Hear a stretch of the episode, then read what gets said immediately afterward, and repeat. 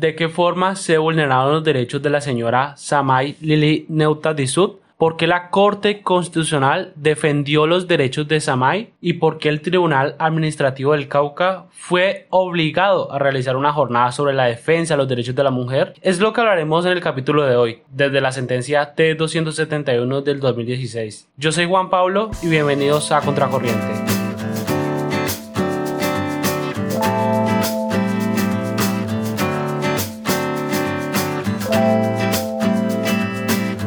Samaili Neuta Disud es una profesional en medicina quien realizaba el servicio social obligatorio para obtener la tarjeta profesional correspondiente. Sus labores inician el 21 de noviembre de 2014 en la empresa social del Estado ESE Norte 3, un punto de atención en Padilla, Cauca. En ese momento, Samay no sabía del calvario que tendría que vivir. El día 2 de mayo de 2015, Samay se encontraba en su casa, a eso de las 2 de la mañana aproximadamente, recibe una llamada del servicio de urgencias del punto de atención. En la llamada se indicaba que la solicitaban para realizar el traslado de un paciente a un nivel de mayor complejidad. Ella se viste y se alista para dirigirse al centro de salud. Durante su desplazamiento de la casa al centro de salud, es abordada por dos individuos en un auto Chevrolet Spark negro. Uno de ellos, el conductor, se baja del vehículo, la toma de la mano y la ingresa al vehículo. El agresor le baja la blusa, intenta taparle la boca, pero empieza un forcejeo con ella. Samay entra en desesperación y comienza a gritar.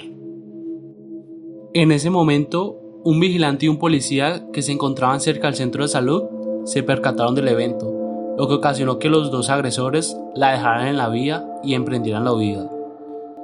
Y es que ahí podríamos creer que Samay acababa de ser salvada, pero el proceso que empezó para intentar conseguir seguridad en sus horas nocturnas de trabajo y así no volviera a suceder lo mismo, como también lograr encontrar tranquilidad, es desde ese inicio del proceso en donde podemos establecer que sus derechos fundamentales empezaron a ponerse en juego, como si de cualquier cosa se tratara.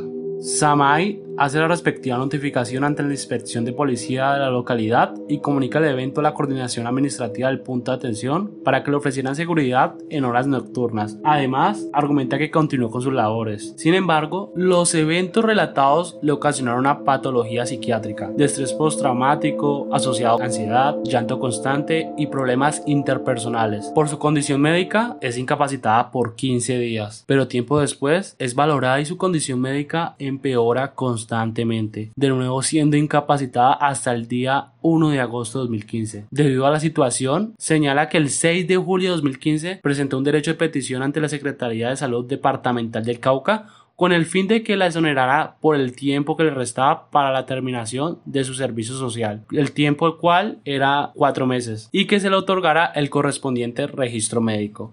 Enfatizaba en que la permanencia en el municipio de Padilla Cauca empeoraba cada vez más su condición física y mental. Samay alega que la Secretaría Departamental de Salud del Cauca remitió la, solicitud de exoneración al Comité de Servicio Social Obligatorio del Cauca, quien consideró que su situación debía ser solucionada por la gerencia de la ESE e Norte 3 y que no existía caso fortuito. Caso fortuito que expresamente se refiere a un imprevisto que no se puede evitar. Lo que se intentó argumentar ahí fue que lo que le sucede a Samay es común y debe ser pasado como un caso normal. O bueno, eso es lo que se supone hasta ahora. Y es que Samay consideró que la Secretaría de Salud y el Comité de Servicio Social deberían ampliar el concepto de caso fortuito o fuerza mayor para incluir el evento de agresión que sufrió, así como su situación de salud dentro de la causal eximente del servicio social. Finalmente adujo que en el departamento de Caldas ocurrió un caso similar en el que un profesional de la salud recibió amenazas por lo que desarrolló una patología psiquiátrica y que contaba con tan solo un mes de labores y le fue otorgado el registro médico. Desde ese momento, Samay solicita una acción de tutela y como dice la típica expresión, empezó Cristo a padecer.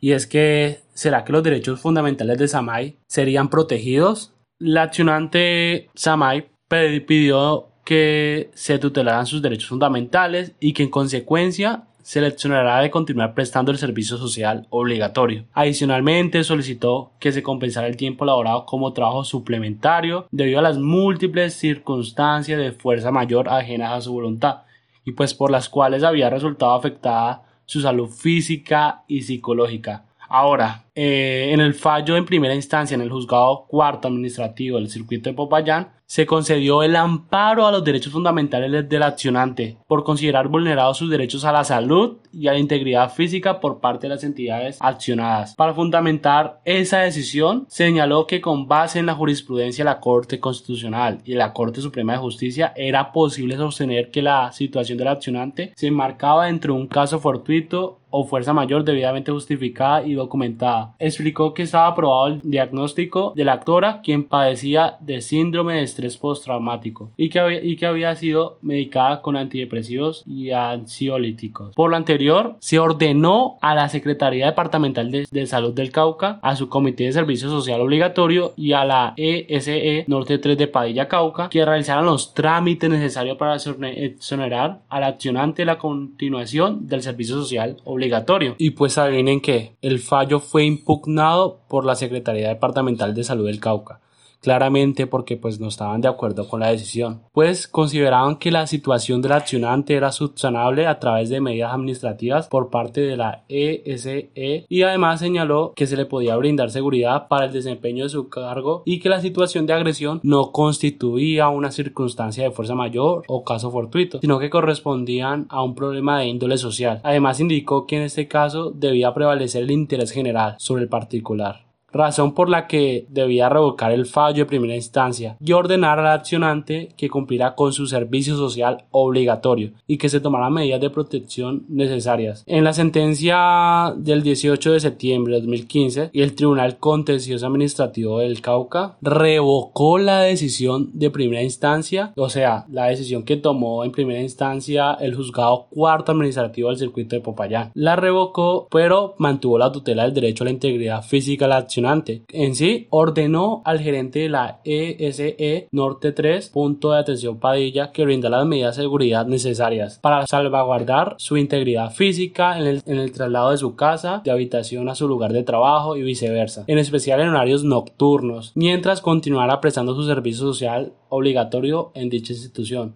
Además, el Tribunal Contencioso Administrativo del Cauca señaló que, pues, si bien la agresión ocurría contra el accionante había afectado su estado emocional, tal hecho no constituía como una causal para que fuera exonerada de prestar su servicio social obligatorio, establecido en la ley como uno de los requisitos para obtener la autorización del ejercicio de, de profesiones como la medicina, claramente. Igualmente, pues, el Tribunal Contencioso Administrativo indicó, pues, que a pesar de tratarse de un hecho externo y ajeno a su voluntad, la agresión que había sufrido, tal situación no constituía un caso fortuito o fuerza mayor. De nuevo la repetiera, la repetiera. Y de nuevo dijo de que ya que todos los ciudadanos en cualquier momento pueden estar inmersos en una situación de violencia, inevitablemente puede afectarlos psicológicamente. Pues como quien dijo, es normal, entonces pasémonos esos por la faja. Ahora, ya finalmente la decisión que tomó el Tribunal Contencioso Administrativo del Cauca fue analizada por la Corte Constitucional, como también las actuaciones llevadas por la Inspección de Policía, la Fiscalía y la Secretaría de Salud Departamental del Cauca. Pues en esta sentencia T-271 de 2016, la Corte Constitucional en su decisión otorgó el amparo de los derechos fundamentales a la salud, a la integridad física y a una vida libre de violencia y al trabajo de Samailili Neuta Sud. Y claramente en la decisión que se tomó se habló de los involucrados. Parte de esa decisión era ordenar al Tribunal Administrativo del Cauca realizar una jornada de sensibilización y capacitación a los funcionarios y empleados judiciales sobre los parámetros normativos de la defensa de los derechos de, de, las mujeres y justicia en perspectiva de género, con especial énfasis en los casos relacionados con actos de violencia sexual contra la mujer. Es decir, vayan hijos, estudien, háganse un cursito de derechos humanos, derechos fundamentales de la mujer. La razón de esta parte de la decisión se podría decir que se fundamenta en que pues la decisión del Tribunal Contencioso Administrativo del Cauca no valoró adecuadamente todos los aspectos relevantes para resolver la controversia propuesta por la accionante, pues omitió los deberes y obligaciones de respeto, garantía y protección de los derechos de la mujer en relación con los actos de violencia sexual, los cuales tienen unas claras directrices en relación con los derechos a la salud, a las condiciones laborales, que ameritaban el amparo completo e integral de sus derechos fundamentales. Por tales razones, la sala de la Corte revocará la decisión de la segunda instancia. Además, a la sala de la Corte Constitucional le preocupa pues el contenido de alguna de las razones del fallo de segunda instancia que fue proferido por el Tribunal Contencioso Administrativo del Cauca, al igual que la respuesta de las entidades accionadas como la Secretaría de Salud Departamental del Cauca, porque pues expresan contenidos discriminatorios con los que se normaliza la violencia contra la mujer que claramente no debería pasar. Y pues así, por ejemplo, dicho juez colegiado sostuvo que sobre el intento de violación, que a pesar de tratarse de un hecho externo y ajeno a la voluntad de la demandante, tal situación no constituía un caso fortuito, fuerza mayor, entre comillas como lo que ellos habían dicho, ya que todos los ciudadanos en cualquier momento pueden estar inmersos en una situación de violencia que inevitablemente puede afectarlos psicológicamente. O sea, no hubo una valoración integral al caso que vivió Samay.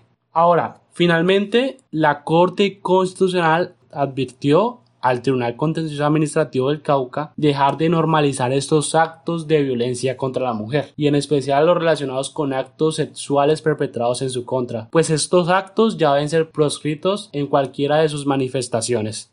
Bueno, hasta aquí he terminado el capítulo del día de hoy. Si te gustó este capítulo, ya saben, compartir y darle like. Vamos a estar muy agradecidos. Les recuerdo nuestras redes sociales.